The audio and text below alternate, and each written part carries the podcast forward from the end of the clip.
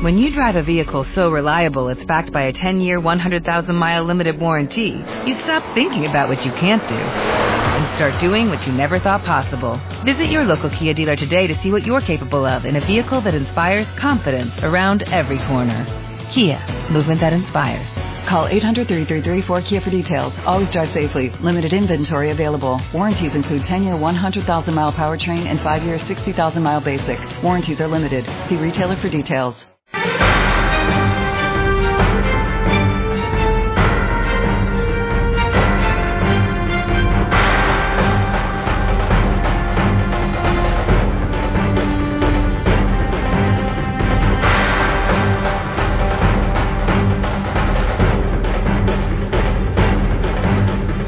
Buenas tardes, somos un grupo de estudiantes de criminología de la Universidad Rey Juan Carlos del campus de Alcorcón, compuesto por Jorge García, Alfonso Cova, Sergio Ruiz, Jorge Leal y Alexandra Buscán.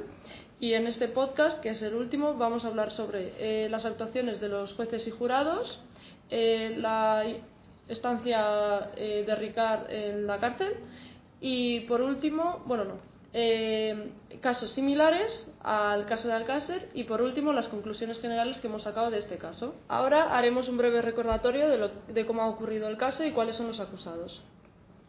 Vale, pues el caso Alcácer comienza el 13 de noviembre de 1992 cuando tres niñas, Miriam, Toñi y Desiree, eh, iban a salir de fiesta a la discoteca Culor y desaparecen.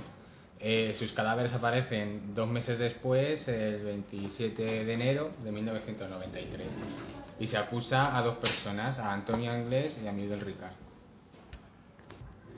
Bueno, pues ahora Jorge nos va a explicar eh, cómo funciona un jurado popular y qué hubiera pasado si hubiera habido un jurado popular en el caso Alcácer.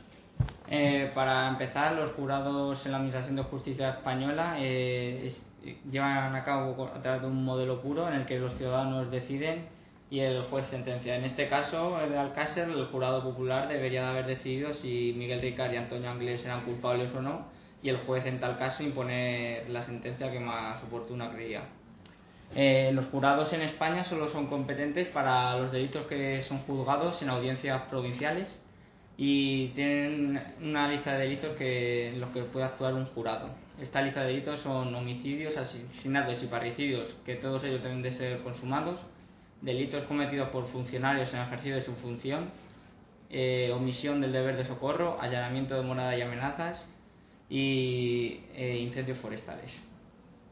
Eh, en los jurados en España se componen a través de un tribunal del jurado en el que hay nueve titulares y dos suplentes, un magistrado de la audiencia provincial que se encarga de instruir y dirigir las sesiones de juicio oral. Eh, los, miembros del jurado, menos el magistrado de la audiencia provincial, deben de ser extraídos eh, a través del censo electoral. O sea, las mismas personas que pueden ir a votar pueden pertenecer a un jurado. Eh, las funciones durante el juicio oral de los jurados son asistir a las propias sesiones del juicio oral, donde se exponen todos los elementos del caso pertinente y en el cual toman notas y pueden hacer preguntas. Eh, durante el juicio no pueden comentar entre ellos ya que se volvería en, se convertiría el juicio en, algo, en una situación incontrolable. Eh, se tiene que aislar socialmente mientras deliberan sobre el caso y si establecen, si no tienen un veredicto, se tienen que ir a un hotel para continuar al día siguiente. Eh, sus funciones durante la liberación es que una vez acabado el juicio oral se retiran a deliberar. Eh, lo primero de ello es que tienen que elegir a un portavoz y tienen que decidir si los hechos están probados o no probados. Para emitir un veredicto a favor necesitan cinco miembros y un veredicto desfavorable necesitan un mínimo de siete. Las votaciones han de ser en voz alta y de forma secuencial y cada miembro del jurado tiene que explicar los motivos por los que eh, vota a favor o en contra. Y en el caso de Alcácer eh, no se formó un jurado puesto que concurrían varios delitos y los jurados solo se, se forman cuando hay un único delito. Eh, claro, en el caso de Alcácer concurrían el, tanto el delito de homicidio con el de secuestro y el de violación. Los jurados tampoco pueden actuar en delitos fiscales debido a su complejidad.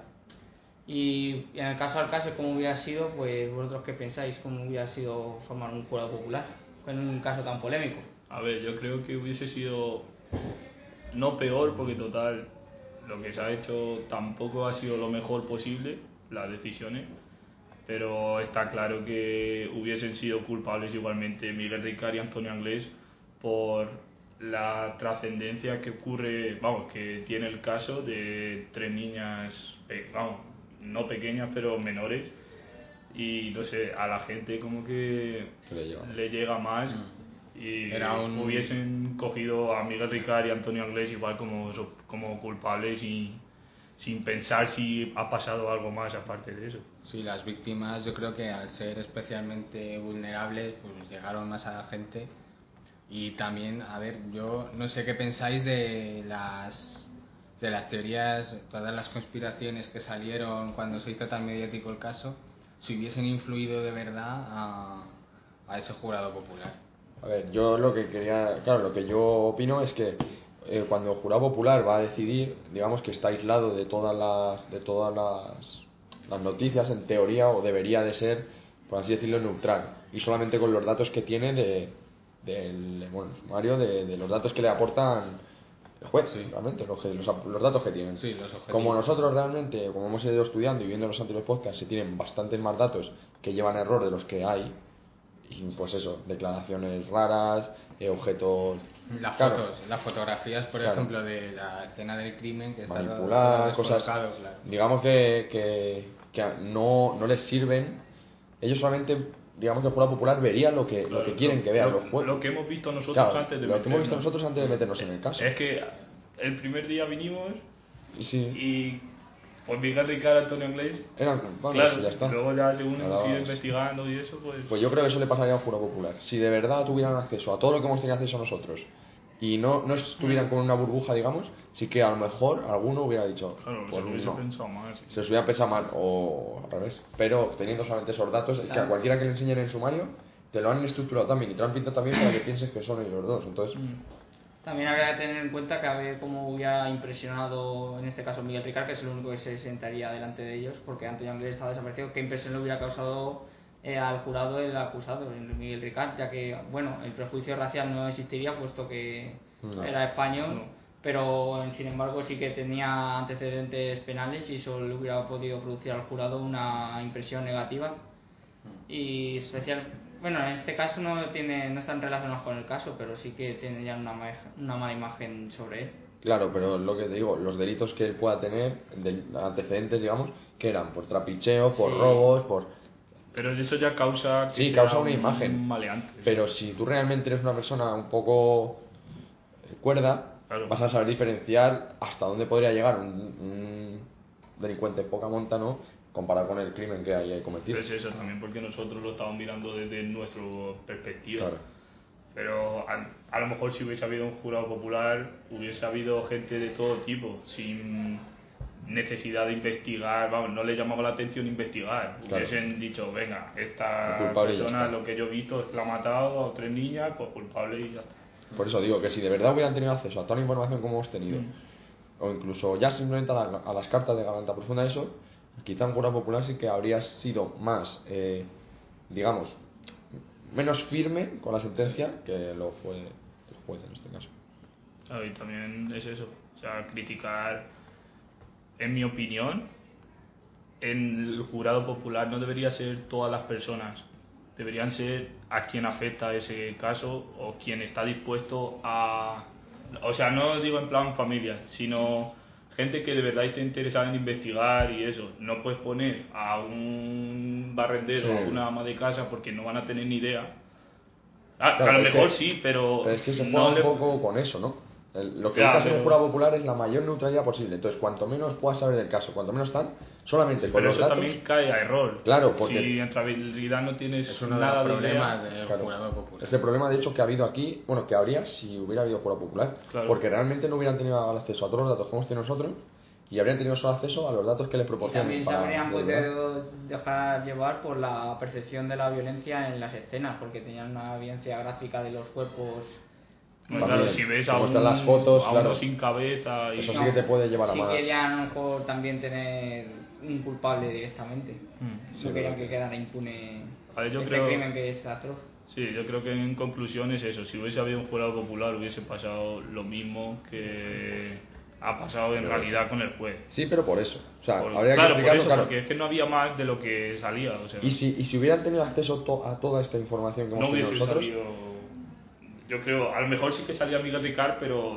yo creo que habría habido eso, habría habido eh, Debate, por lo menos. Porque habría gente que hubiera pensado que, nada, que esto son conspiraciones, que no tiene nada que ver, Mm. y gente que hubiera dicho, voy a atar cabos y vamos a ver si esto de verdad tiene, tiene algo que ver o no. Así que... Bueno, y en este caso, como hemos visto, no se llevó a cabo, no se llevó a cabo el jurado popular, sino una actuación de un juez. ¿Cómo visteis vosotros la actuación del juez? Pues en mi opinión, con los datos que el juez conocía y la necesidad de encontrar un culpable rápido por la, lo que ya hablamos en anteriores podcasts de la, de la repercusión social, eh, fue lo primero, lo, lo primero que tuvo y yo creo que en el fondo no hizo tan mala actuación como... Pero claro, faltan muchos datos como ya hemos dicho, Claro. entonces... Yo lo que creo que la actuación, como tú dices, con los datos que él tenía, con los datos que se han mostrado en el sumario, no estaría de todo mal porque pinta casi todo que son culpables, pero sí que si, si hubieran mostrado más interés en, en, digamos, en investigar mejor el caso y no cerrarlo por la repercusión social que tenía, habrían obtenido pues, otros testimonios que habrían sido a lo mejor de, de mucha validez, como por ejemplo el de Leandro Martínez Toledo, que era el novio de, de Miriam, al que, al que no se le toma declaración ninguna. Luego eh, a Salvador Hernández, que era un amigo de, un amigo de, de las niñas, que declara en un juicio oral, declara solo cuatro líneas, nadie le pregunta nada más y se va. Y luego, como ya hablamos en el, en el podcast de los testimonios, ¿no? San- Sandra, eh, Sandra Galán, que, que era una de las amigas de, de las niñas y que, y que ella, ella, bueno, ya, ¿cómo se dice? Eh, declara, es la de las únicas que se tiene declaración, pero que luego, tras lo que se investiga eso, no parecería tener la relación que decía con las niñas, pues cuando, cuando una de ellas dedica una canción a sus amigas en una radio de, de la, del pueblo, no la menciona, luego en el, en el funeral, digamos, que se hace a las niñas, tampoco está presente, O son cosas como muy raras, como que estaba ahí puesta, puede ser. Y luego otras dos chicas, que son eh, Sara y Marisa, que eran junto a Esther de las, también de las amigas en común, ni se las pregunta, ni se las toma, ni se las toma declaración, ni nada. Entonces son testimonios que de haberlos tenido quizá habrían aportado algo al caso, pero con la rapidez que se querían cerrar, pues se quedó así. Por eso Claro, yo creo que la actuación del juez no fue la mejor. Y también, por ejemplo, contando de que fue en un pueblo que tampoco, es- o sea, en un pueblo no es una gran ciudad, la gente se ve todos los días, se conoce. Sí, aunque se ha visto. ¿Por qué no preguntar a, aunque sea la mitad de, el barrio ese, aunque sea? Sí.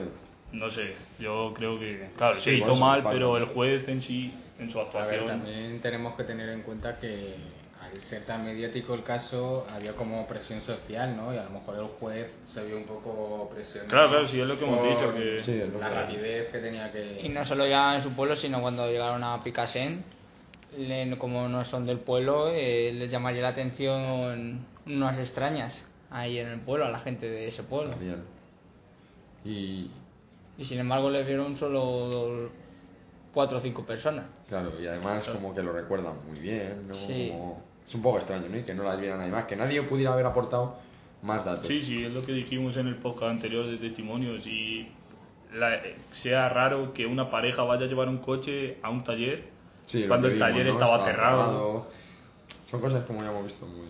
Claro, cuando Muy raro. perfectamente que estar- Y yo creo que eso es algo que se debe superar, ¿no? Ya no solo en este caso, en, to- en muchos casos, la repercusión eh, social que haya y mediática hace que los casos se cierren muy rápido, con, las, con unas evidencias primeras que se tienen, sin investigarse más, y podemos estar incurriendo en unos errores y culpando a gente inocente, o no culpando a gente inocente, sino dejando ir a los verdaderos culpables, que es lo más importante. Pues porque está claro que, vale, los jueces son eh, personalidades aparte de lo que es el mundo, ¿sabes?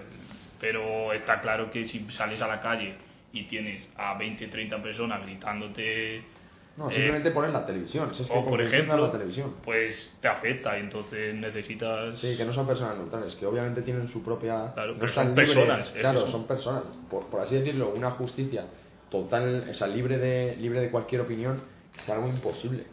Porque, es, como tú dices, son personas y todas las personas tenemos opiniones. Por lo Es tanto, una utopía. Claro, es algo, es algo que, hay que, que hay que superar un poco, ¿no?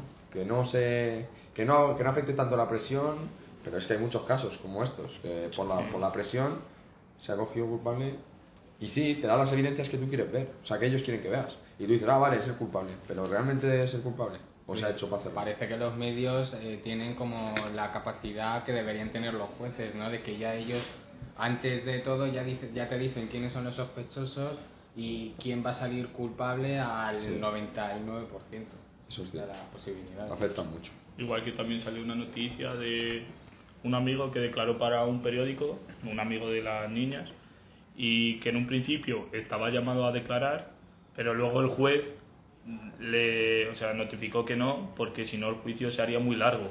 Claro, esa Eso- Por esa parte sí podemos criticar la actuación judicial. sí, Por por eso, eso si no quiere hacer su trabajo, que, que un juicio dure lo que Claro, tenga que durar. Es, es lo que yo creo. Lo que pasa es que, como ya hemos visto, si de verdad fue, tomamos por así decirlo, la versión alternativa y no fueron Rick Anglés, ¿quién te dice que a ese juez no se le haya presionado y se le Claro. haya obligado a decidir en favor Y que de coja solo los testimonios que están, por así los decirlo, que valen? construidos. Claro, los que le valen. Por eso digo que realmente nos han plasmado lo que quieren que veamos. Y luego investigando te das cuenta de que mil cosas no cuadran. A mí me llama mucho la atención el testimonio de Dolores Soria, que es la señora esta que estaba asomada Sí, al al balcón. balcón, cuando lo del coche, que parece que ese testimonio es como totalmente verídico cuando se demostró que la mujer pues tenía algunos problemas de vista y tal y como que no como que el juez dio demasiada validez a ese testimonio también es verdad que era, es de los pocos que hay porque tampoco hay demasiados Pero porque no se han querido tomar. Encima que Claro, ese, sí. ese testimonio fue validado por un informe pericial de la Guardia Civil. Sí. Pero es eso, es que no se han querido tomar más. Según la excusa del juez o el motivo del juez, se haría muy largo. O que sea ya, verdad ya lo o querían mentira. tener cerrado. Claro, sea mejor. verdad o mentira, pues no sé, pero O lo que digo yo, la- o que les hubieran en plan apretado para que no siguieran con el caso. Hmm. Que yo creo que es lo más probable. A ver, lo mismo yo creo que vieron que estaban creando demasiada alarma social y dijeron esto hay que cortarlo cuanto antes para que deje de salir en los medios y que la gente como que se olvide. O sea, como que se pase a otro tipo de noticias que no sea todo el, el asesinato de las niñas de Alcácer, eh, cómo desaparecieron, que se supone que Ángeles estaba jugado y había un loco suelto por ahí. Sí, pues les ha salido un poco mal. Como estamos aquí 25 años después eh, estudiando y, Claro. y viendo por qué no. Porque se hizo deprisa y pues, mal. Y ahora vamos a entrar sobre la estancia de Ricardo en prisión. Vamos a empezar diciendo sobre cuáles son las finalidades de la prisión española, que están reguladas en la Ley Orgánica 1 1979 de la Ley General Penitenciaria y también en la Constitución Española en el artículo 25.2. Eh, las finalidades de la prisión en nuestro país eh, se trataría de la reinserción, reinserción social, es decir, conseguir que el individuo que entra en una prisión consiga reinsertarse en la sociedad, que este preso se consiga reeducar, que no vuelva a cometer delitos, y también, por supuesto, la retención y la custodia de los delincuentes en los centros penitenciarios. Eh, en el caso de Miguel Ricard, pues eh, tenemos constancia de que se le retuvo y se le custodió en los centros penitenciarios, pero sin embargo de la reinserción social y la reeducación suya, pues no tenemos ningún tipo de información porque en cuanto salió de prisión eh, se marchó de España. Hay una teoría que dice que está en un convento de monjes en Francia, pero no sabemos nada de él. Y ahora Sergio nos va a contar cómo vivió en la prisión Miguel Ricard. Bueno, yo voy a hablaros según las cartas que mandaba Miguel Ricard a Antonio Úbeda Portugués, que es un amigo de la familia que le salvó un poco de cautiverio que estaba pasando y eso. Y según Ricard, pues la vida en la cárcel era monótona, estaba todos los días hacía lo mismo, es que escribía las cartas a Antonio hablando de temas sin importancia para intentar evadirse un poco de la soledad que, que él tenía en, prisión. Por ejemplo, hablando de que se le había averiado el mando de la tele, que iba a cambiar las pilas y eso, que bueno, no sé qué pensáis acerca de eso, pero yo pienso que es para evadirse la soledad y pensar que tiene un amigo Sí. dentro. No, para intentar cambiar de temas, porque ahí en la cárcel de lo que menos hablaría es de los mandos, de- del mando de la tele. Entonces, pues bueno, comentarle un poco sus problemas, digamos, de personas así a alguien de fuera para sentirse como, como que como que se puede desahogar, ¿sabes? Como que le puede entender y eso. Y bueno, destacar también eh, principales temas que saca Miguel Ricard según va avanzando la, eh, la investigación de su caso, una vez que ya está dentro, y según se va enterando él. Y por ejemplo, el 7 de octubre de 1997, en la carta que envió, hablaba de los pelos, de los que ya hablamos antes, de eh, que en la segunda autopsia de Frontela se encontraron vellos públicos de siete personas diferentes. De 7 a 12 personas. Sí. Y según él, vamos, lo que él decía, que tenía la conciencia muy tranquila porque sabe que esos pelos no son suyos. Y pues eso, que no. demostrando siempre, vamos, demostrando no, eh, intentando explicar su inocencia. Él mantenía su inocencia desde la primera hasta la última carta. Que lo que me hace pensar es eso, que en realidad sí que era inocente, porque si no, no tienes nada que perder. Eh, porque esas cartas a ver, que puede ser que las vaya a leer muchas personas, pero lo normal es que no las lea nadie, sean íntimas. No sé eso que pensáis vosotros, pero Sí, yo creo que si de verdad quería demostrar su inocencia, lo que tú dices, una carta que le va a dir a un amigo que en teoría solamente la va a leer, no tiene por qué eh, con- contárselo, digamos, claro, no tiene por qué intentar, explicar claro. su inocencia y demostrarla a, un, a en su amigo. momento. Claro. O sea que sí que quizá, quizá él sí que lo era y sí que lo creía firmemente. Pero no, no sé, no vamos a, A ver, pero. ¿no veis que Ricard siempre como que como que desplaza siempre toda la culpa a Anglés, que era el que no estaba y el que no ha pagado por nada? O sea, en realidad, eh, como que Ricard siempre se intenta victimizarse, pero como a nivel extremo, siempre lo veo yo. Igual que con esto de las cartas, eh, es como, mira, te cuento lo de lo, de lo, lo del mando de la tele, lo de las pilas, porque es como lo mejor que me puede pasar y, y quiero evadirme y es como que eh, yo creo que se quiere victimizar también. No, porque luego también, o sea, a ver, puede ser, pero luego en otras cartas también contaba cosas buenas, como que había empezado talleres de pintura para intentar conseguir que la pena se redujese y no sé, que también le habían aceptado la instancia para que sus familiares viniesen a verlo. No, no todo eran cosas malas lo que contaba, nosotros estamos poniendo así, pero mm, también contaba cosas buenas que le pasaban dentro de la cárcel. Luego, otra, otro aspecto a destacar es que al padre de Miriam, a Fernando García, él le considera, vamos, no sé si es en forma de ironía, pero la carta pone que es su buen amigo, Fernando García. No sé si pensáis que es ironía o en realidad es ironía verdad. Pues para mí no. Yo creo que no es ironía porque Fernando García defiende que, bueno, intuye defiende, que sino que, Miguel claro. Ricard no es el único No, culpable. no es que lo defienda, es que lo ha investigado, digamos, junto a Juan Ignacio Blanco. Eh, entonces, yo creo que no lo dice, a, lo mejor no lo dice como su amigo porque obviamente ni es un amigo ni nada, No, no, tono, no, pero- Pero bueno. sí que lo dice como, Que como la interés. persona que me está, o sea, no que Claro. me está apoyando, la persona que está intentando demostrar la verdad, Claro. ¿sabes? Y ahí sí que creo que lo dice. Lo ve como un rey de esperanza, a lo mejor. Claro, no, no, o simplemente sí, con que se vea la verdad. ¿no? Por eso, y también lo que me llama la atención es que no solo a Fernando García, sino también a Fernando Gómez, que es el padre de Antonia, pero luego de los padres de Desiré no, no dice nada en ningún momento. Los padres de Desiree mantienen una sí. postura totalmente, radicalmente Sí. distinta. O sea, ellos sí que, por lo menos la madre, eh, se cree firmemente la versión que se da, la versión oficial, y ella, una vez que es de- se entierra a su hija, dice, yo me creo esta versión eh, y, no, y no quiero hurgar más en la herida, ¿no? Que precisamente es lo que Fernando García y, y- y el padre de, el padre de Antonia eh, es lo que es lo que hacen. Sí, sí, de hecho, entre, entre los propios padres de ellas, han tenido problemas, eso, y bueno, incluso se han llegado a, a amenazar con Yo denuncias. en, en artículos se habla un poco, que me parece un poco mal, pero por parte de los medios, se habla un poco de como de la relación que tenían entre sí los, mm, los padres de las tres niñas y se habla de que parece que tanto el padre de Antonia como el padre de Miriam eh, se llevaban bien, incluso iban al, al cementerio juntos a poner flores en la tumba de sus hijas y de los padres de Desiree eh, como que siempre se les aparta, como que eh, son como por haberse creído la versión oficial parece o sea parece que quieren dar a entender que hay menos mm, que hay menos afán de investigar el caso Yo creo que eso es porque se quiere mantener el anonimato. O sea, si tú te crees una versión, o sea, si te crees la versión oficial y no quieres investigar, a ti no te interesa estar saliendo ni en medios ni nada. ¿A ti qué más te da? Si tú ya lo tuyo ya lo crees. Sin embargo, una persona que quiere intentar desmentirlo, eso sí que tiene que salir en medios.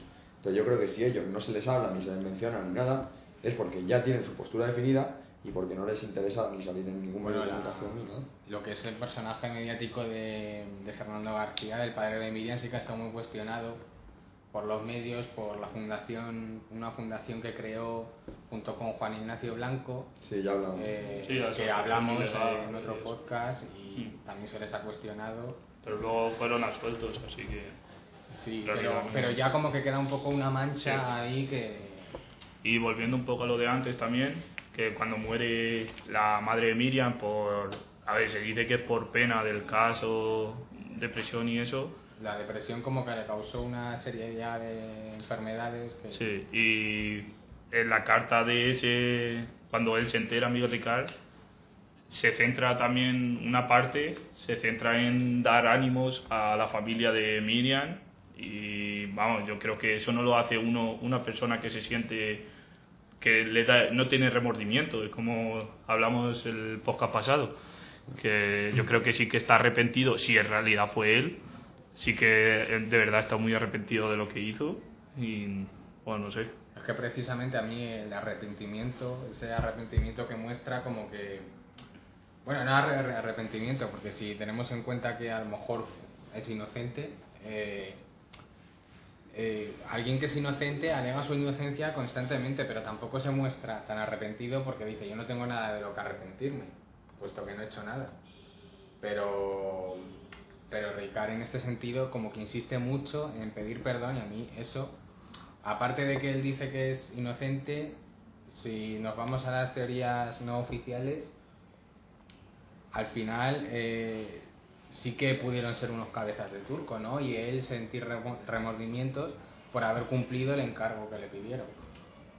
Bueno, y para terminar ya con tema vida de Ricard en la cárcel, pues destacar el- la carta que mandó el 15 de enero de 1998 es- explicando que en la Nochevieja pasada, vamos, en la Nochevieja del, de 97 al 98 eh, sufrió tortura por parte de los funcionarios que entraron borrachos a la celda donde estaba Miguel Ricard.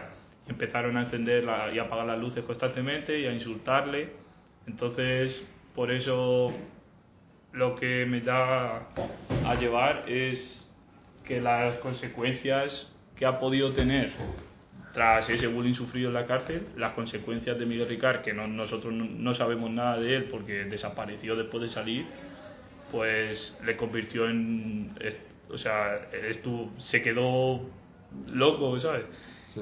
Y no sé vosotros. Que le afectó, ¿no? Sí. Hizo como ser un pasivo, así, ¿no? Claro, a lo mejor, como dice, pues le dio por meterse a un convento de monjes en Francia. Lo que dicen, que se fue a Francia. Claro. Pero yo lo que sí que creo, a ver, si él de verdad es inocente y afirma su inocencia, y dejamos a un lado la carta de garganta profunda, la que dice que le están pagando y que por eso se van, o sea, que en teoría no sabríamos nada más de Ricard, porque según sale de la cárcel, a él le están pagando, se va a vivir la vida a otro país y ya está.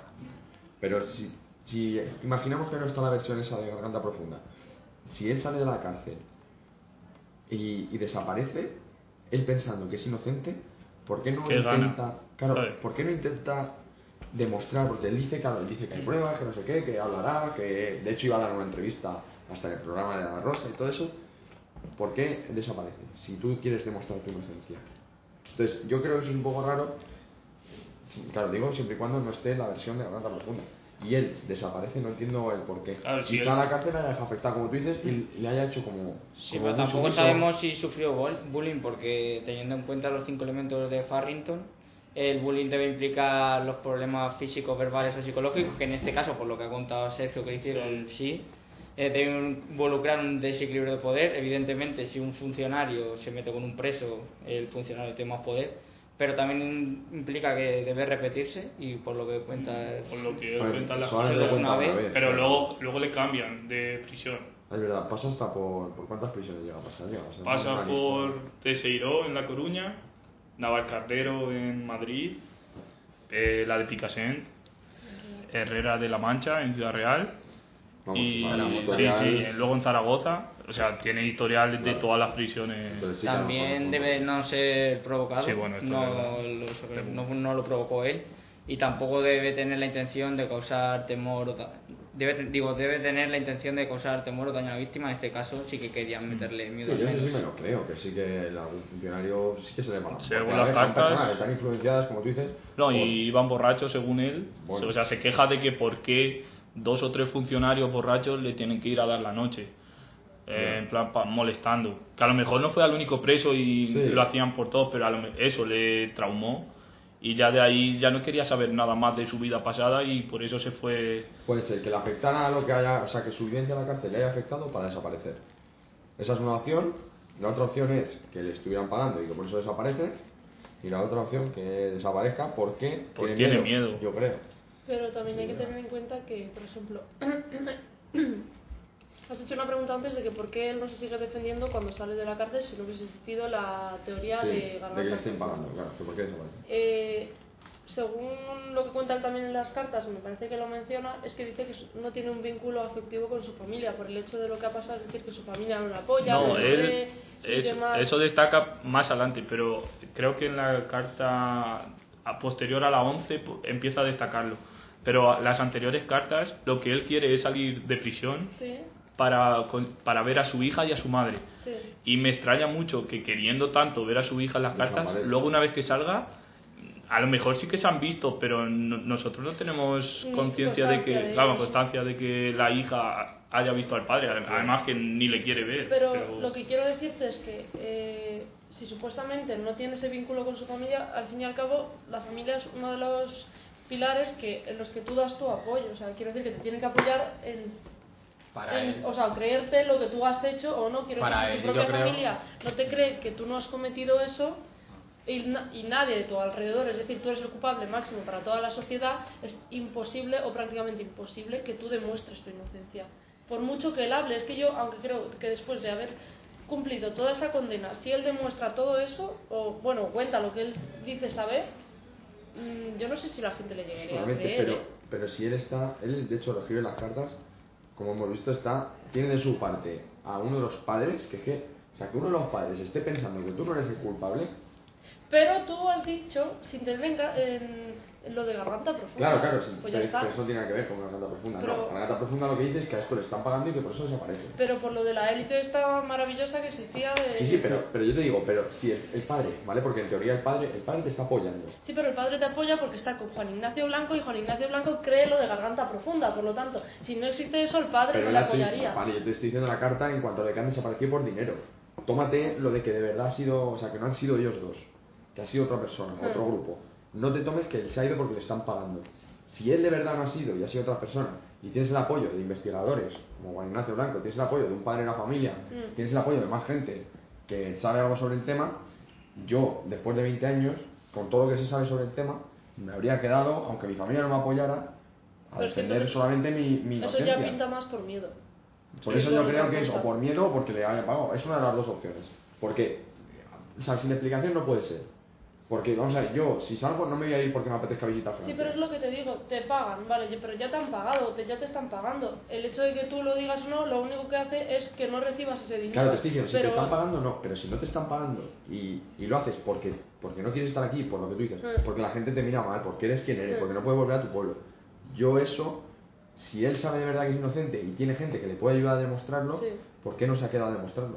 Es lo que yo digo, o porque bien le están pagando Sí, bueno. o porque tienen miedo. A ver, lo- la teoría que más cuadra es que le están pagando porque es mm, reseñable el- la situación económica que pasa la familia inglés, porque la familia de Ricard pues, no hermana- sabemos la hermana tampoco. está viviendo en Nueva York. Claro, la hermana está viviendo en Nueva York. Y decía que la madre se había comprado una casa o tal y que Es, de dónde es había que sacado ese dinero es para como menos extraño Por eso, por eso. que pasen de ser lo que eran, que era una familia... Súper pobre. Sí, Sí, Ah, Si solo, hay, vivían si solo hay que ver las fotos de de la casa. de la casa ahí. que para vivir en Nueva York, vamos, Sí, sí, sí. Hay que tener por eso te dinero. digo, por eso digo que algo tiene que haber, que una de las dos opciones tiene que ser, o bien por miedo, o bien porque le estén pagando, Que lo para que él no intente demostrar su inocencia, pudiendo, quizá no demostrarla, pero sí pudiendo dar indicios, como ya los hay. Entonces, sí que creo, por eso creo en la versión de, en esta versión que hay, eh, al margen de la, de la oficial. Y en cuanto a la prisión, a cuanto Ricard, Ricard está en prisión, tampoco podemos entrar a valorar las consecuencias de la prisión que le haya producido a él, porque no, no sabemos Claro, nada lo de que él. hemos dicho antes, Claro. no sabemos si en realidad le afectó su vida en Es prisión. que realmente, si os dais cuenta, de Ricard se saben muchas menos cosas que de Anglés Claro. al estar desaparecido, en realidad. Porque es que todo lo que Porque se habla sabemos de mucho de la familia, tal, pero realmente de Ricard no se sabe absolutamente Es que nada. todo lo que sabemos, o sea, Ricard ha contado, eh, yo creo que lo- todo lo que ha contado, un 75% es sobre la vida de Antonio Anglés, en realidad. Entonces de él no conocemos tanto, conocemos más No, del desaparecido. Y más que nada porque si miras las declaraciones de Miguel Ricard solo están las suyas. Luego de Antonio Inglés está las de Miguel Ricard, las de la, de la familia, hermana, sí, la de la todas. madre. Sí. Entonces es normal también que se sepa Muchas más más. cosas, claro. Bueno, pues ahora Jorge nos va a hablar un poco de otros casos que pueden estar relacionados con el de Alcácer, ya sea por eh, localización o por modus operandi o del perfil de la víctima. Y bueno, ¿qué tienes que contarnos? Pues a ver, lo primero decir que ha habido varios casos que, que tienen eh, relación, como tú bien has dicho, con el tipo de víctima, o con la forma en la que se ha llevado a cabo, o con la localización. Creo que el, el más significativo de todos es el caso Macastre, por la cantidad de similitudes que tiene con el caso Alcácer. ¿vale?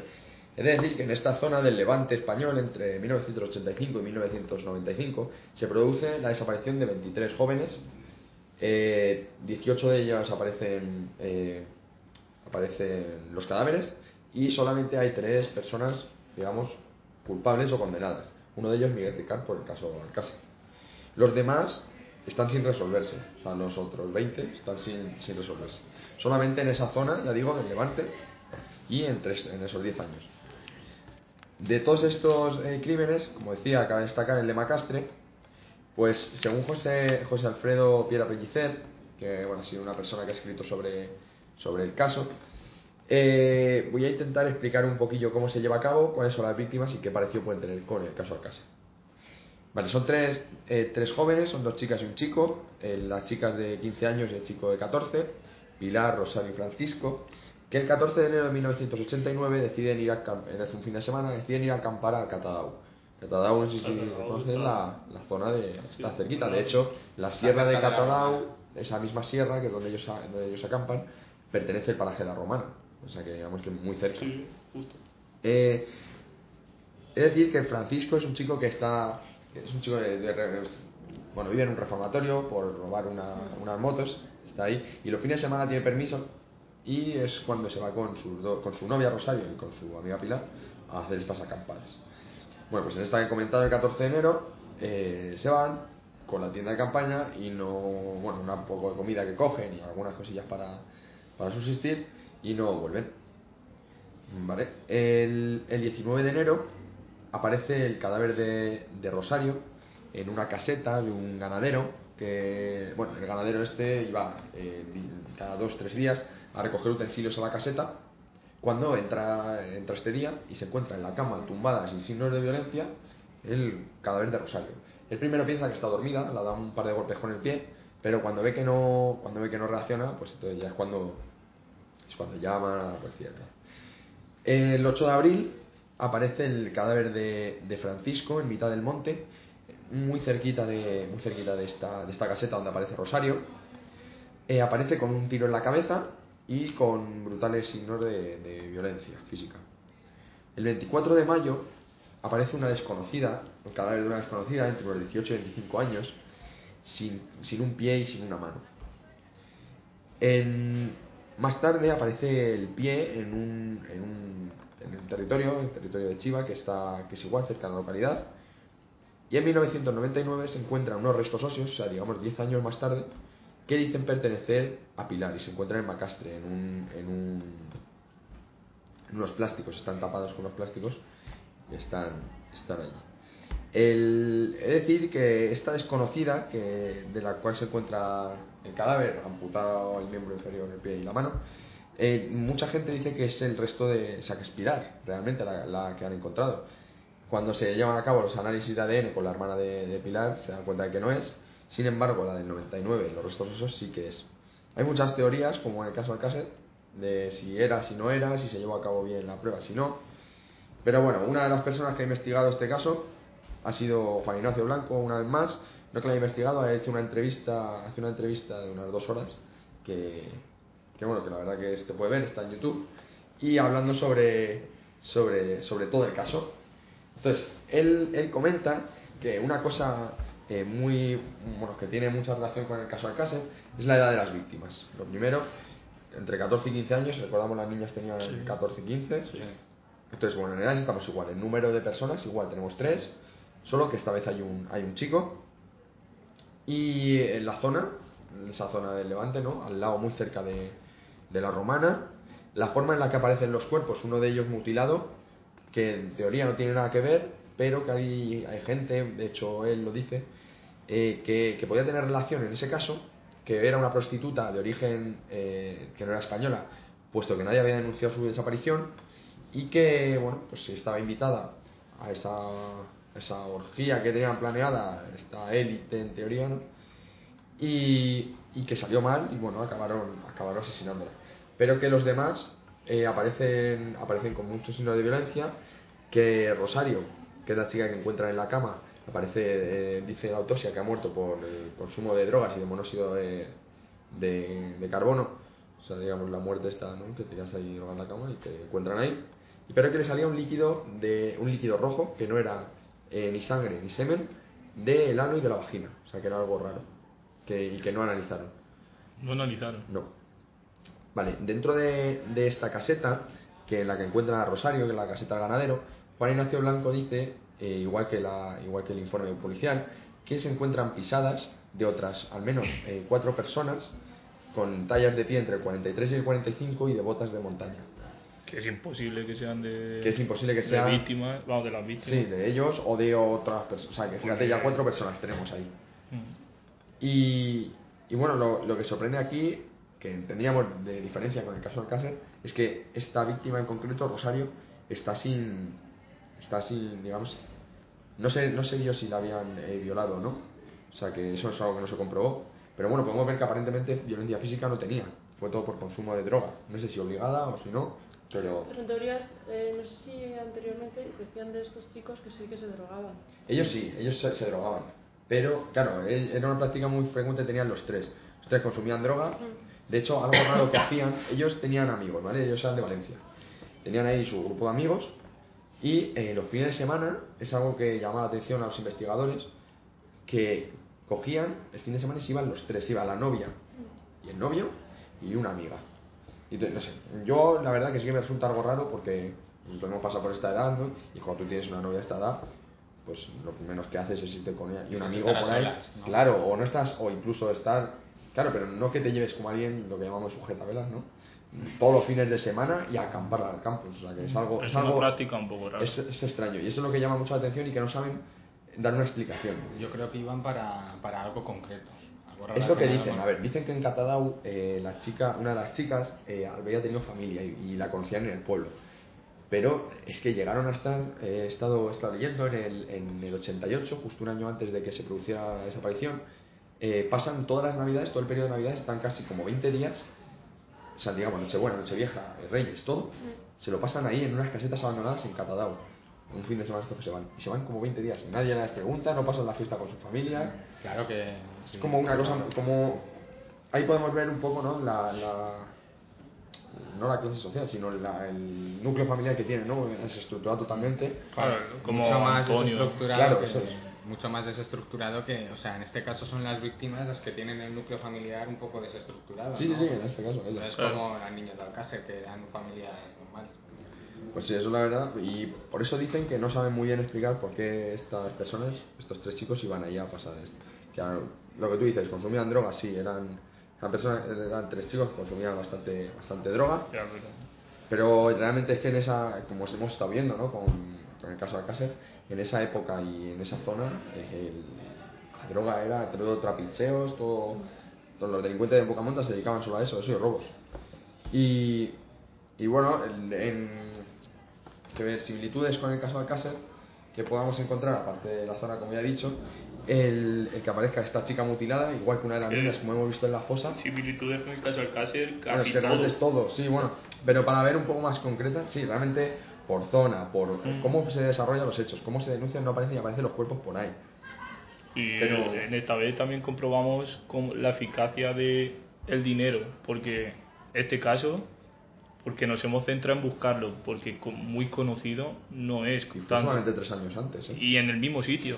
Sí. O sea, lo Bueno, que es el dinero, Sí, o, o la repercusión, lo que hemos dicho, la repercusión. O sea, que fijaros hasta qué punto puede llegar la repercusión que hagan los medios de comunicación Mm. para que se persiga más o se le dé porque más. es que en realidad el caso es el mismo, solo Sí, cambia que en vez de tres chicas era un chico y dos chicas. Es- el caso Pero lo es- que cambia que para mí, yo creo que es muy importante y les importa mucho a los medios que las niñas de Alcácer digamos que eran de familias normales, o sea, como para dar la sensación a la audiencia de que podía ser la hija de cualquier padre que estuviese viendo la tele. Estos chicos eh, eran como, digamos Sí, que eso que han comentado, sí, ¿no? O sea, marginales y era como no da tanto no da tanta audiencia quizá el que desaparezcan y mu- eh, mueran asesinados de esta forma pues tres chicos que eran de un ambiente marginal Sí. Y además, la forma de encontrar los cuerpos fue prácticamente Fue una parecida. forma muy parecida. Porque en la casa no encuentran primero, agricultores. efectivamente, luego el otro el Aquí es un ganadero. ganadero, pero es, yo creo, y eso sí que Sí, yo que también lo he que pensado. fue porque él habitualmente iba, pero también la gente que lo dejó ahí sabía que podía ser. Sí. O sea, quiero decir que fue que no, no se preocuparon que mucho en esconderlo, porque. No, lo dejaron en una cama. Pero sí que es verdad, a ver, es que aquí hay un poco, hay teorías, igual que en el caso Alcácer. Hay gente que opina y que dicen que estos niños, como aparte de acampar, lo que hacían era que se iban a Catadau a vivir en las casas abandonadas que había por el monte, pues esto, el paraje de la Romana, esta caseta en concreto, casas en las que iban los ganaderos, la gente trabaja pues una vez al mes, los agricultores, pues una vez cada tanto. Entonces que aprovechaban esas zonas para ir ahí a hacer sus, sus acampadas. Y hay gente que dice que esa acampada, esa estancia, ese fin de semana salió mal, dio una sobredosis a la niña y se quedó en la, ca- se quedó en la cama. Los otros asustados se fueron. Y lo Y- montó alguien por sorpresa. Eso es lo que no sé, por eso, por eso no cuadra, porque dicen que se fue, que se fueron y que luego cómo aparece, cómo aparece el chico eh, con un tiro en la cabeza y con señales tanto de violencia. Pero en un principio dicen que, que- que la, la cuestión de que la niña estuviera en la casa fue porque a ellos les gustaba o, o se dedicaban a pasar los fines de semana en casas abandonadas. Que sí que eso puede ser cierto. Sí, no, no, sí, yo creo que es cierto además. Mm. Pero lo que sí que es verdad lo que tú dices, que es muy parecido, o sea, se encuentran en... Lo encuentran un apicultor a la chica de la caseta. Esto es un ganadero. Una caseta abandonada, otra caseta abandonada. Pero yo creo que es por la similitud del terreno. Porque al llevarse el crimen en la misma zona, Claro. eh, no tienes otra forma de, digamos, de donde te pueda pasar. O, en medio del campo o en una caseta abandonada. Sí, pero mira, el tiro en la cabeza también. Otra de las cosas que las chicas también fueron Sí. muertas. Claro, iba a contar ahora un poco de curiosidades. El tiro en la cabeza se de, que, que le dan a, a Francisco se, es con una, con una 9 milímetros, una, una 9 milímetros eh, para Venum, que es el arma que usaba en esa época eh, la Guardia Civil, la policía. Entonces, que alguien la puede conseguir por otro medio, sí, pero que ya da un poco más también que hablar, ¿no? Y Bueno, eso también nos podemos centrar en la teoría de Juan Ignacio Blanco que dice de la élite. yo es que es lo que creo, a ver, son muchas coincidencias Mm. en una zona muy pequeña, porque realmente es que están como hemos visto, Y pasa de un año a otro. O sea, A los no- no, tres sí. años pero no pasa cada uno cada 20 años. Claro. sino- Y de decir que a, que a Ricard le preguntan por este caso, Sí. como tú dijiste en una de las. Le preguntan si, si él había tenido algo que ver. Dice que no. Pero se lo preguntan cuando ya ha surgido el Sí, caso sí, de sí, sí, sí, claro, claro. Se lo preguntan en, en- dentro del juicio. Y, y él dice que no. Y a mí me sorprende, o sea, bueno, no me sorprende, sino que yo creo que de verdad no ha tenido, no ha tenido que ver con esto. Porque es lo que decimos, una. mm, no sé. No creo que haya tenido que ver. Yo tiro más por la, por la esta de esas fiestas ¿no? que salían mal y al final pues se deshacían de los niños, les hacían cosas. No, pero a lo mejor fue un hecho aislado, o sea... Puede ser, pero son es que muchas puede ser muchas, muchas teorías pueden salir. Por eso, que teorías hay muchas, pero que coinciden Sí, bastante. sí, cosas. sí. Y luego así cositas a, a destacar del caso eh, Macastre. El, el chico, Francisco, su, su cuerpo, bueno, a ver, se dice que a él, eh, le- como he dicho, es una sobredosis, se van asustados. Y bueno, y lo que más pasa no tiene nada que ver con lo que ha ocurrido en la caseta. Pero dicen que no es así. ¿Por qué? Porque el cuerpo, como dice Juan Ignacio Blanco, aparece con la cabeza mirando hacia la caseta. Aparece, a ver, digamos que la casa está a unos 400 metros de donde aparece en medio del campo el cuerpo de Francisco. Tardan eh, aproximadamente 85 días en encontrar el cuerpo de Francisco. Antes ya habían encontrado el de Antes lo Rosario. encontraron de Rosario y tardan 85 días en encontrar En el recorrer 400 metros. Le encuentran de casualidad, o sea, le encuentra un, un trabajador de campo. Pues se suponía que habían peinado la zona. El error, que no se peinó la zona. Se en la caseta, Y eso- vieron huellas de gente que no, no se molestaron en tomar. Por eso tienen mucha, para mí, coincidencia con el caso. Analizaron el perímetro de la caseta. Nada, nada, nada. O sea, por eso digo que tiene mucha coincidencia en que se hicieron las cosas mal, en que en que no se investigó lo suficiente. Y esa es una de los, esa es una de las explicaciones. Entonces, él aparece, dicen que no puede ser que él estuviera huyendo por, por algo que hubiera pasado en la caseta, porque él, cuando muere, le encuentran con la cabeza mirando hacia la caseta. Y si él estuviera huyendo y le pegan un tiro, caería con la abajo. cabeza Sí. hacia el lado opuesto a la caseta. Y hacia abajo, Entonces, modos. y hacia abajo. Dicen que, que junto al cadáver, bueno, se encuentra el cadáver sobre una bolsa de plástico, una bolsa que se usa para los abonos, una bolsa grande, y una vela sin encender. Entonces, lo que dicen, una de las teorías, es que él estaba observando lo que estaba pasando en la caseta escondido, porque el cadáver se encuentra debajo de una especie de terraplén, ¿vale? Desde donde se podía visualizar lo que estaba pasando en la casa, y que él estaba escondido esperando a que acabara lo que estuviera pasando en la casa, cuando le sorprenden y le pegan una paliza y un tiro en la cabeza. ¿Por qué lo del plástico tiene importancia? Porque era enero cuando, cuando ellos se van a acampar, como ya he dicho, el 14, hacía frío y él habría puesto ese plástico en, la- en el suelo para aislarse, porque iba a estar un buen periodo de tiempo observando la caseta. O sea que sí que pudo ser, por eso las huellas de las pisadas eh, y todo, que hubiera gente en la caseta que estuviera haciendo algo Ya, y él pero observando. la cosa es cómo acabó. eh, Rosario era la que estaba. La chica de la cama. Sí. Eh, Rosario en la caseta y él estaba fuera. Yo lo que creo O es... sea, uno aparece en un lado, otro aparece en Sí, otro lado. luego aparece una desconocida que se piensa que es eh, Pilar, pero no lo es, mutilada, y luego se encuentra a Pilar, sí, que ¿Cómo, como que, cómo, des- o sea, ¿Cómo se separaron los tres como para coger primero a Rosario y llevarlo a la caseta? O sea, no sé si me entiendes. a ver, el, lo- sí, sí, que, que cómo llega él hasta ahí estando en la caseta, Sí, y el otro todos. su- supuestamente estaría mirando lo que le estaría pasando a A Rosario. ver, yo lo que creo que pasó es algo en esa caseta, solamente por la- mi teoría, ¿eh? yo no, por lo que he podido leer eso, algo pasaría en esa caseta, alguien iría a esa caseta donde estaban, o alguien les tendría vigilados, o alguien les hubiera hablado o algo, empiezan a salir las cosas mal, él consigue escapar, ¿Y se queda vigilando? él consigue escapar y se queda esperando a que, a, a que pase algo o a que alguien se vaya a la caseta. Por, yo te digo, y de acuerdo a lo que dice Juan Ignacio Blanco, ¿eh? la forma en la que se le encuentra y todo, esa es mi opinión. Los huesos de, de Pilar se encuentran 10 años después en un sitio totalmente distinto. Entonces, se han podido mover. O sea, los han podido mover, han podido secuestrar, han podido guardar. Eso no, no lo sé, tampoco tampoco lo, lo puedo plan, decir así, pero sí que yo creo que pasó eso, que pasó algo en la casa, le fueron a hacer algo y él corrió, se intentó escapar y se quedó esperando en la, en la caseta y es donde le pegan una paliza porque aparece con una paliza, de hecho el tiro es un tiro de gracia que le dan, a él le matan de la paliza, el tiro se lo cuando está agonizando en el suelo, está a punto de morirse, le pegan un tiro en la cabeza y, y ya está. Entonces, bueno, muchas similitudes con el caso Alcácer, otro caso que no está resuelto y que da mucho error, que se han hecho las cosas mal y que, bueno, por el perfil eh, geográfico y el perfil de las víctimas, pues tiene mucha, mucha concordancia. Igual que este, hay muchos más en la comunidad valenciana, eh, como ya he dicho, hasta, hasta 23, pero en todo el territorio español hay, eh, por estas fechas, muchos eh, crímenes parecidos e incluso en el extranjero. O sea que sí que podemos decir que, o da a pensar que ha habido alguien que está todavía detrás de estos crímenes. Vale, otro de los, otro de los casos que tiene bastantes similitudes, aunque no por zona geográfica es el, el crimen que se da en Argentina, el crimen de, en, la, en la ciudad de Cipolletti, que bueno, en 1900 el 9 de noviembre de 1997 desaparecen eh, tres chicas de edades un poquito, un poquito más mayores que las chicas del Alcácer, tenían 22 años, 24 y 17. Y bueno, son tres niñas que salen, igual, salen a, en este caso salían a dar una vuelta con uno de los coches y a dar una vuelta por, por, el, por la ciudad y no vuelven, se retrasan.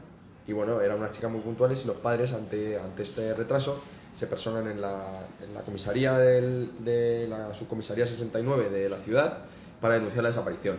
¿Qué les dicen ahí la policía? Que no pueden de- denunciar esa desaparición hasta que no pasen 48 horas. Por lo tanto, el padre comienza a hacer una búsqueda por uno de los padres de las niñas, comienza a hacer una búsqueda por su cuenta y eh, cuando bueno no encuentra nada y cuando se, cuando se organizan las patrullas policiales y comie- comienza la investigación por la, por la zona, eh, no se encuentra nada y en el martes 11 de noviembre del 97, eh, Dante Caballero, que es uno de los vecinos, y su mujer y su perra, una perra Doberman llamada Ámbar, eh, comienzan a patrullar la, la zona cercana a su, a su casa. En ese momento, el hombre, Dante, encuentra el cadáver de una de las niñas tendida en el suelo, vestida con vaqueros y una camiseta roja, amordazada y con las manos atadas eh, con los cordones de sus propias zapatillas.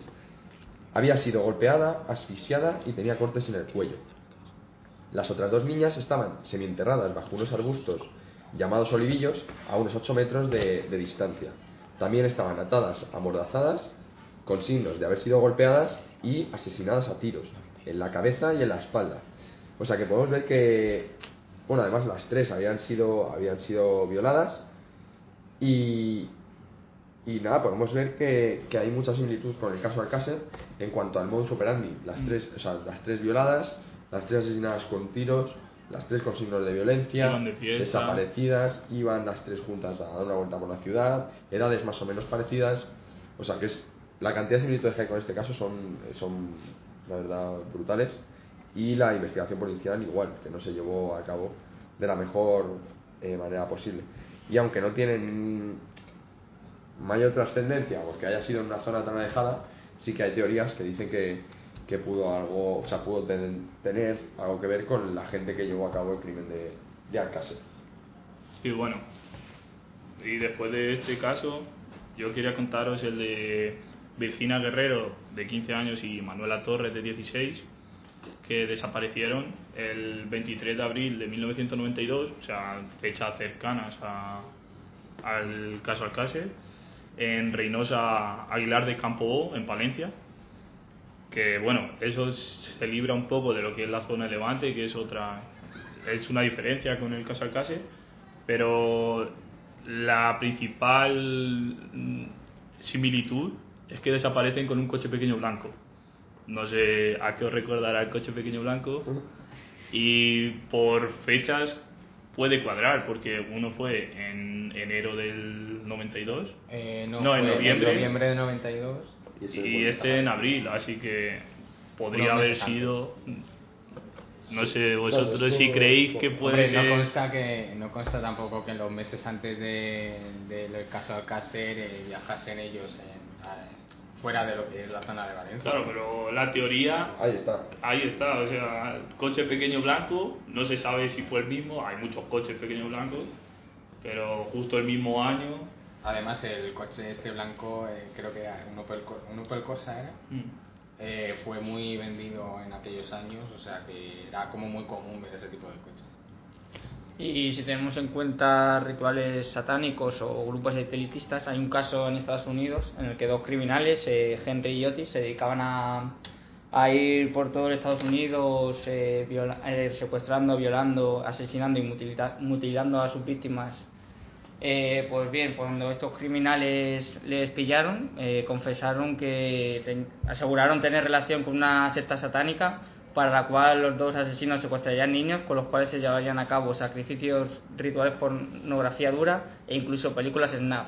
en las cuales se tortura a la víctima y se la mata lentamente mientras una cámara graba las escenas en un plano fijo.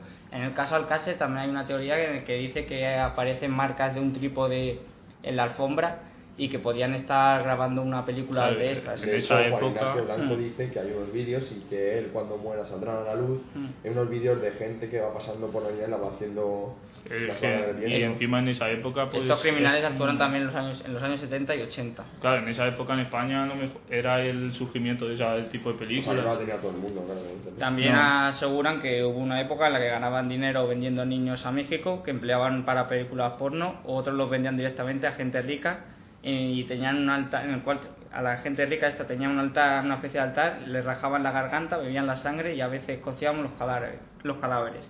Eh, a veces los nuevos miembros cortaban los cuerpos antes de follárselos y después follaban a los animales y los mataban. Y después había una gran fiesta durante la cual comíamos a alguien y a los animales. Palabras textuales de los asesinos. Sí, sí, sí, sí. Vale.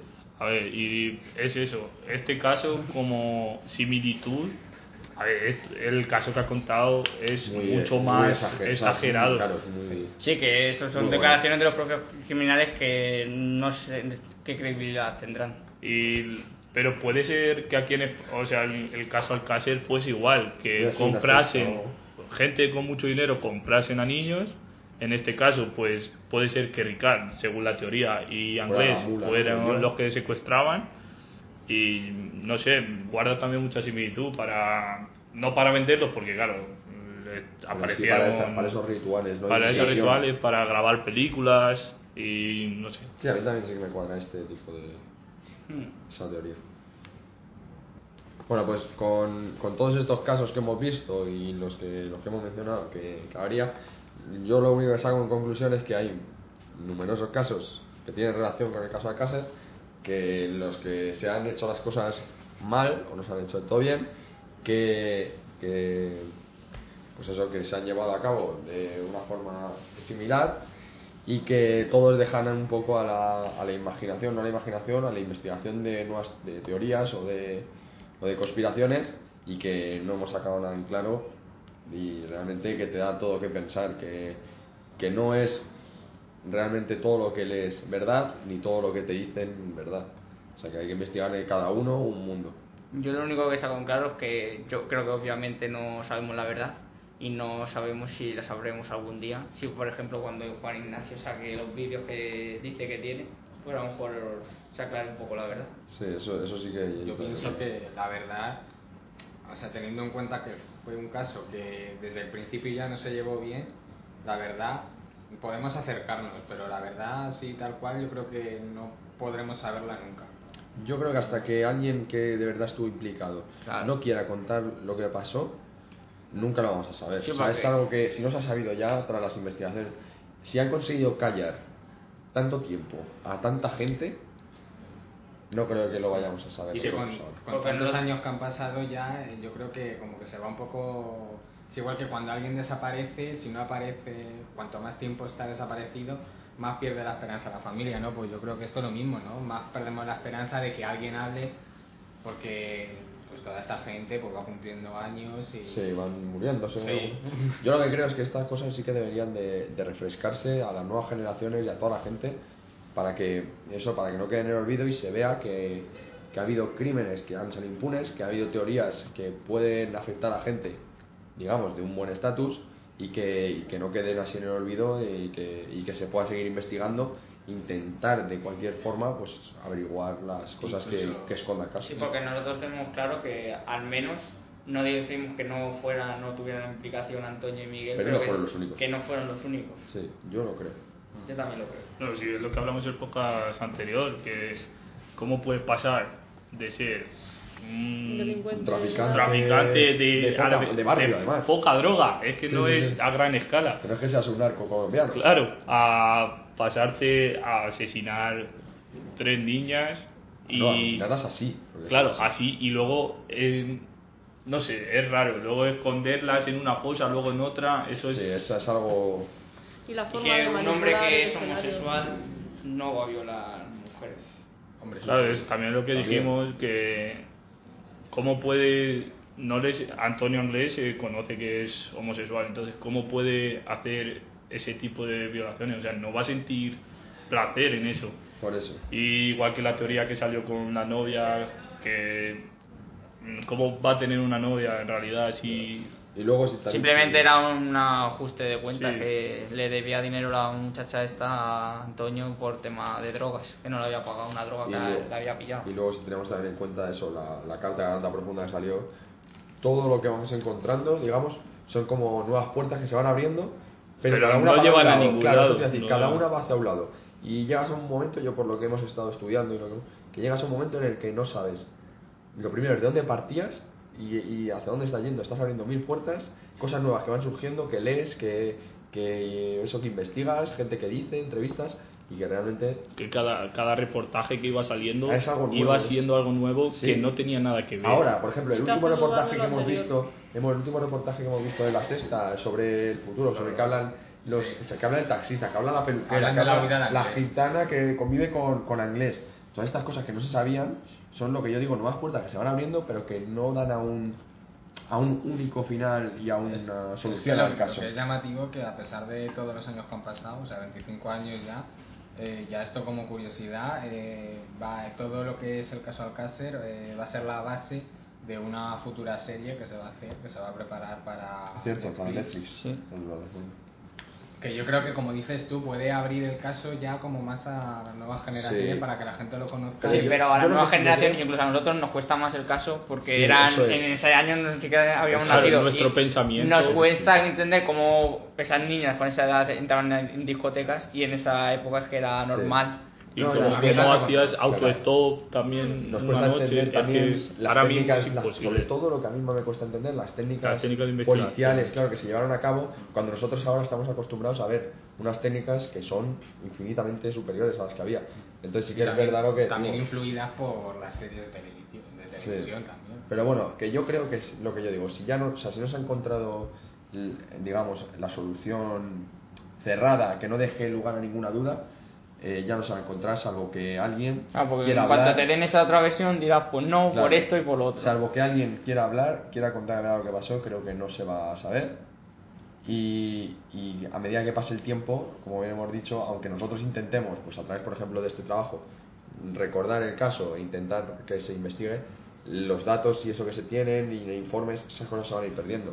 Y tanto las investigaciones. Entonces yo creo que por el camino que vamos, no vamos a encontrar la solución al caso. Sí, bueno, y como otra, como otra conclusión aparte, pues eso es lo que hemos ido hablando durante todos estos podcasts, que es eh, destacar la influencia que tienen los medios de comunicación, porque ya como hemos visto, antes del caso Alcácer ha habido muchísimo, o sea, infinidad de casos parecidos, como el de Macastre.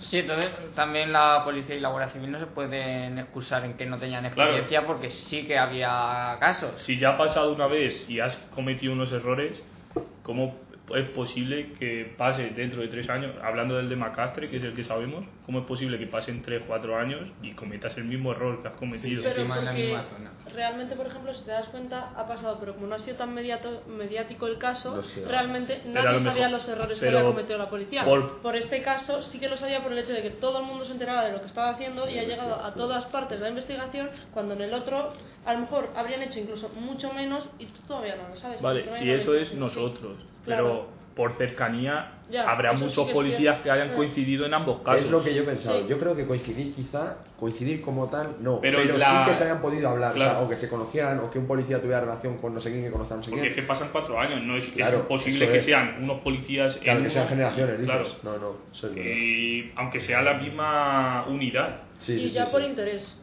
Porque Sí, ya sabes que te te ha pasado algo parecido, pues dices, voy a ver si este caso tiene ciertas eh, similitudes, pues quizás a lo mejor tiene relación con el otro. Una es- persona que ya ha vivido un caso, pues quizás se interese por el otro si es parecido, pero no lo hay. Si es que todo ello nos lleva a pensar eso, que hay muchísima manipulación detrás de lo que en realidad es el caso en sí. No sabemos y- por dónde de quién, pero sí. chaval. Y que no hay. Hay gente más poderosa que otra que es. Hay, descubre, o sea, esconde el caso. Sí. Y que se va a seguir escondiendo, ya digo, hasta, Ya, que, alguien hasta quiera, siempre. hasta que alguien quiera hablar. Hasta que Pero llega al vamos, olvido o alguien. o- Yo creo que lo que concluimos todos es que hay algo más, aparte de lo que nos ha mostrado el sumario, que sí, y por lo que hemos podido investigar por nuestra cuenta. Mm. Bueno, pues con esto hemos eh, concluido dando nuestra opinión, que creo que ha quedado bastante clara, es decir, nos mantenemos firmes eh, a que la investigación nos ha llevado del todo a caso bien, que ha habido una manipulación y realmente sí que han podido ser culpables, pero que también hay algo detrás que realmente no sabemos y que tampoco vamos a acceder a la verdad nunca. Y aquí acabamos nuestra serie de podcast.